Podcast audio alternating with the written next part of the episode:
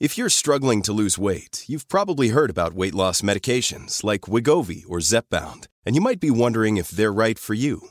Meet PlushCare, a leading telehealth provider with doctors who are there for you day and night to partner with you in your weight loss journey.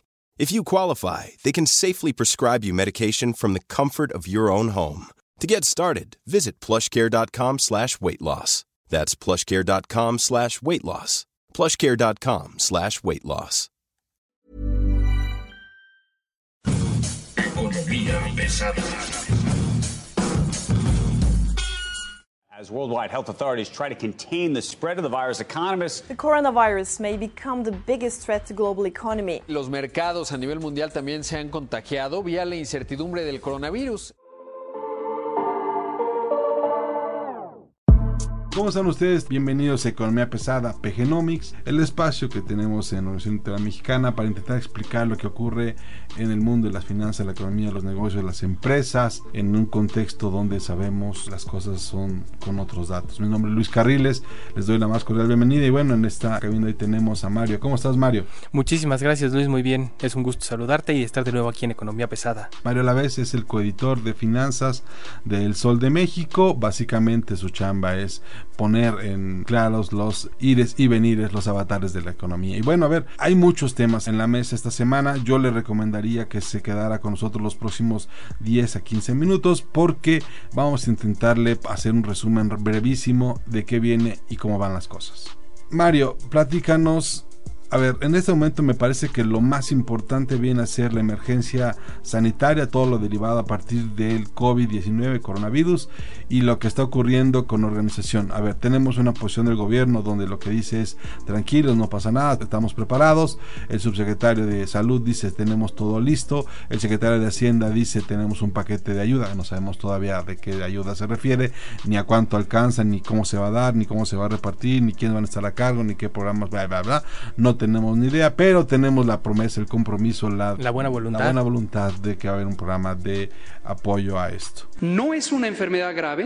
En su mayoría, estamos hablando de más del 90%, son casos leves. Leves quiere decir los síntomas de un catarro. Son indistinguibles de un catarro. Mientras tanto, vemos que el gobierno de Oaxaca, por ejemplo, ya también empezó a cancelar eventos, el gobierno de Campeche comenzó a cancelar eventos, el de Puebla comenzó a cancelar eventos, las universidades públicas y privadas están tomando medidas para enfrentar la emergencia sanitaria, que todavía no es emergencia, nos mantenemos en el país como escenario 1. Sin embargo, incluso la UNAM piensa ya en, en la posibilidad de educación a distancia, ¿no? Entonces, Exactamente. es la sociedad civil, son las organizaciones que están fuera del gobierno las que están tomando decisiones al respecto y bueno, supongo que lo harán con sus propios recursos, supongo lo harán bajo, bajo sus propios costes y bueno, pues eso le va a pegar a muchas otras cosas. En el mundo vemos Italia vacía, Madrid vacía, París vacía, que son como las grandes capitales. Roma está vacía, sus calles no están repletas de los habituales grupos de turistas. Londres con más movimiento, la libertad que le da estar del otro lado del, canal le permite de alguna manera tener un aislamiento, ¿no? Que muchos en este momento desearían. En China ya se anunció que el pico más alto ya fue superado. En fin, ese es el panorama. Ahora, ¿cómo nos va a pegar todo esto? Y los informes que están dando a conocer los bancos pues no son nada halagadores. Bueno Luis, antes que nada, abrázame por favor. Sigámonos abrazando. No, no. Nunca lo haré, ni, ca- Ni aunque no estuviéramos sanos.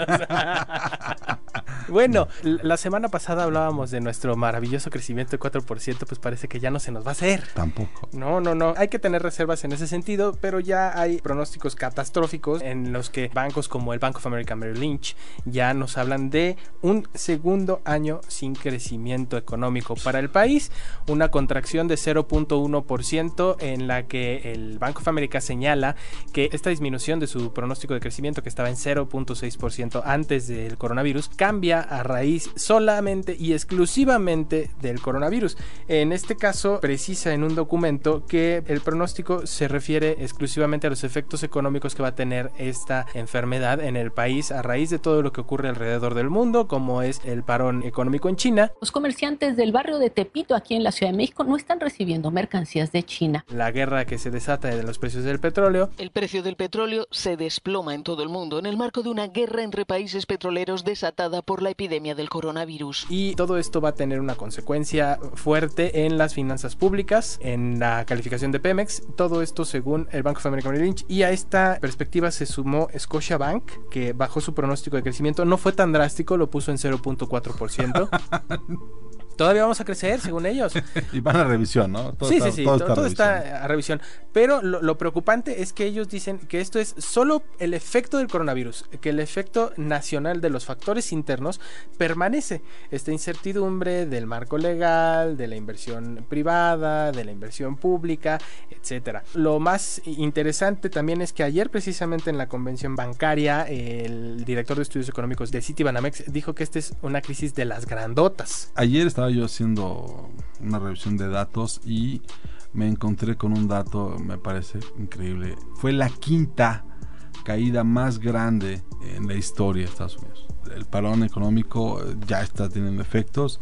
La caída que es la quinta más grande. Y para encontrar las otras cuatro estamos tenemos que remontarnos literalmente a la Gran Depresión. Sí, el Dow Jones cayó 10%. Antes de eso hay una caída en 1987 de 20%. De ahí en fuera, en 33 años no había habido una caída de esta magnitud. Dato curioso, de las tres grandes bolsas de Estados Unidos, Nasdaq, Dow Jones y Standard Poor's, solo una empresa reportó un día en números negros.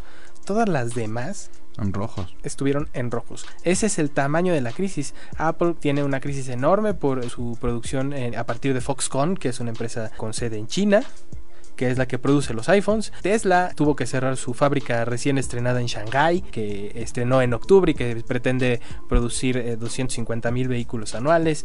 Es decir, eh, el centro manufacturero del mundo es China. Aparentemente la crisis en China ya pasó, pero ahora hay que analizar qué es lo que va a pasar en el resto del mundo, en el resto de las economías, sobre todo también con el anuncio que hizo el presidente de los Estados Unidos, Donald Trump, en el que le cerró la puerta a todos los viajes de Europa. I have decided to take several strong but necessary actions the health and well-being of all Americans. Convirtió a México en el refugio, ¿no? En la zona de cuarentena. Bien, si tú vas a ir a Estados Unidos, tienes que pasar primero por México o por Canadá, bajar, estar un par de semanas y entonces intentar ingresar a Estados Unidos. Así es. Solamente el coronavirus inglés puede pasar directamente. el colonialismo en toda su expresión, ¿no? No, bueno, en realidad el aislamiento que implica la Gran Bretaña ayuda mucho a esto, ¿no? El tema aquí me parece que tenemos que tomar en cuenta es justamente eso, la, posibilidad real que te da tener estas conexiones con el resto del, mundo, pero bueno, yo supongo que alguien estará pensando en, ah, vamos a tener un montón de Spring Breakers ahora, ¿no? Cuando estén cerrados todos lados, van a venir a, Cancún, a Los Cabos, a La Paz, ¿no? A, Mazatlán, a Acapulco, no sé. No sé, yo supongo que el Spring, los Spring se van a volver locos y van a venirse a México a ver si no se enferman de otra cosa. Aparte con el, con el tipo de cambio como está ahorita les va a salir más barato el Bueno, estamos, ese es el otro efecto que ya estamos teniendo, el superpeso, el fortachón peso que presumían Chairos y demás ya mostró sus debilidades. Sabíamos muy bien que era muy costoso tener el tipo de cambio como lo teníamos, con la tasa de interés que se pagaba altísima, 7%, versus el resto de las economías. Hoy ni ese 7% nos permite tener un dólar más o menos estable y bueno, ya está rozando los 23, ¿no? Así es, en el mercado interbancario, el jueves pasado llegó a 22 97. en la, a las 6 y media de la mañana. y de la mañana. Y luego en bancos apareció en 23 y cacho. 23, 5, 23, 10. No, bueno es un máximo histórico, es una mala noticia para el Banco de México porque entonces ya se nos acaba la ventaja que teníamos con la política monetaria eh, y, la posibilidad de, seguir reduciendo las tasas para estimular la economía, pero ahora como se tiene que cuidar el tipo de cambio, se, tiene que seguir pagando una tasa alta para que el impacto no sea tan grande. Pues yo, yo no sé si, si valdría la pena, digo, al final del día el mercado tiene que ajustarse y, este es un buen momento para hacerlo. Ahora, también tenemos por el otro lado de los ingresos la caída en los precios del petróleo. Estamos hablando de que estamos pagando prácticamente 23 y 50 dólares por barril. Claro. ¿No? O sea, estamos hablando de un precio que es casi 30 dólares por debajo de lo, de lo que se esperaba, ¿no? Y de que no vamos a tener precios de los a 50 dólares hasta en 2023, 2024, por ahí tardío, ¿no? O sea, la guerra entre Rusia y Arabia Saudita se va a tener más de una víctima y nosotros estamos ahí. Yo creo que al final del día el que los que más van a perder van a ser los productores de shale gas de Estados Unidos, los productores de shale que tienen costos muy altos todavía de producción. Sin embargo, bueno, México tampoco crea que, que la tiene todas, todas. Hay campos productores de petróleo que están en 40, 50 dólares, que son muy altos y que están produciendo. Pues sí, ya hay, hay que empezar a hacer cuentas sobre qué vas a recortar y qué le vas a quitar y a dónde lo vas a quitar, ¿no? El secretario de Hacienda anunciaba antier que lo importante no era tanto las metas fiscales como los planes de salud. Entonces esto eso me suena a, a, no sé qué voy a hacer, pero tengo que hacer algo. Ah, además, el jefe de la oficina de la presidencia, Alfonso Romo, que pues con la estrechez presupuestal que va a haber, el gobierno ya estaba analizando recortarle poquito a todos lados. Tal cual, eh, esa, es la, esa es la frase, va a haber que apretarse el cinturón poquito y en todos lados. Pues, Entonces, jodido pero parejito. Sí, sí, sí, sí. Y, y, y, si a esto le sumamos que, por ejemplo, va a ser complicado que se pongan de acuerdo entre Rusia y Arabia y que este acuerdo ya ha llevado muchos años y que fue para salir de otra crisis idéntica en los precios internacionales del petróleo que tocó su fondo en 2016. 2016. Este acuerdo de la OPEP más viene desde entonces. Entonces estamos hablando ya de un acuerdo de cuatro años que se rompió de la noche a la mañana porque no quisieron dejar de producir petróleo y perder market share. A ver, nada más como evento relevante y que tomar en perspectiva. En 1997, en diciembre de 1997, el precio de crudo maya mexicano estuvo en 6 dólares por barril. ¿no? Ese es el mínimo en histórico de toda la vida. El tema es que en ese momento había tipos técnicamente más reconocidos manejando ese tipo de cosas. Hoy vemos que no, hoy vemos que, que las cosas no están tan en, tan en manos como técnicamente más reconocidas o con mejores agendas. Bueno, el caso es que pues vamos a tener que reactivar muchas cosas. Entiendo que el gobierno está tentado a utilizar el Fondo de Estabilización de Ingresos Petroleros, el FEIP, que tiene más o menos 140 mil millones de pesos. Estaría dispuesto a utilizar como 80 mil millones. Estos 80 mil millones, bueno, estarían, serían usados para básicamente enfrentar la crisis del coronavirus. Por otro lado, tenemos el cómo le vas a hacer para que llegue el dinero a tu casa y entonces, en este caso México, uh -huh. y, y el plan de de emergencia de vivienda, de transporte y de energía se vuelven bocados que pueden ser posibles. ¿Qué tan viable? Y esa es pregunta a ti, Mario, a la vez que vas a decir una borrada, pero ven que... a la vez, van a ver, fíjense lo que va a decir. ¿eh? ¿Qué tan viable ves tú que ante la crisis económica que se está enfrentando, utilice el gobierno federal las herramientas que tiene para salir avante, por ejemplo, con rondas petroleras, con proyectos de energía, subastas eléctricas y con farmouts en Pemex. Con ustedes, Mario Lavés. Esas cosas son del diablo. ¿Ves? Te dije. Esas cosas son del diablo. Lo que o sea, pasa... no. No va a salir. No, por supuesto que no. O sea, es una emergencia. Puedes hacerlo, tienes la herramienta, tienes el andamiaje legal, puedes, debes, quieres, necesitas, hay gente interesada y tú dices que es cosa del diablo. Claro, eso es cosa del diablo. Señores, señores, pues fue mucho gusto. Nos vemos en este país cuando podamos, lo que se pueda. Esto es un crack, como lo quieran ver. Esto ya es un crack. No es el crack que va a venir, es el crack en donde ya estás todos los días. Vamos a ver uno más fuerte y bueno, a ver a cuánto aguanta la madera. Pues sí, y la, la, cuestión aquí es que también se están agotando los fondos de emergencia. El gobierno federal está dispuesto a utilizar 80 mil millones de pesos del FEIP.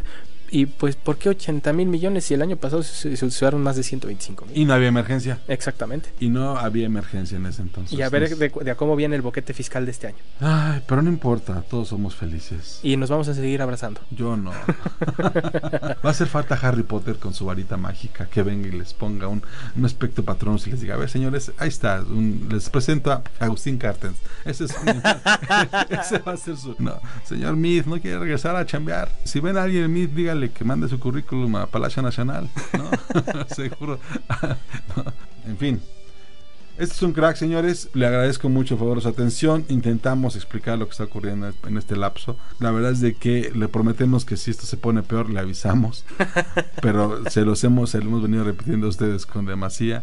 Agradezcan hoy que están mejor que la semana que entra. Muchas gracias, Mario. Muchas gracias. Gracias a ti, Luis. Es un gusto estar aquí. Hasta luego.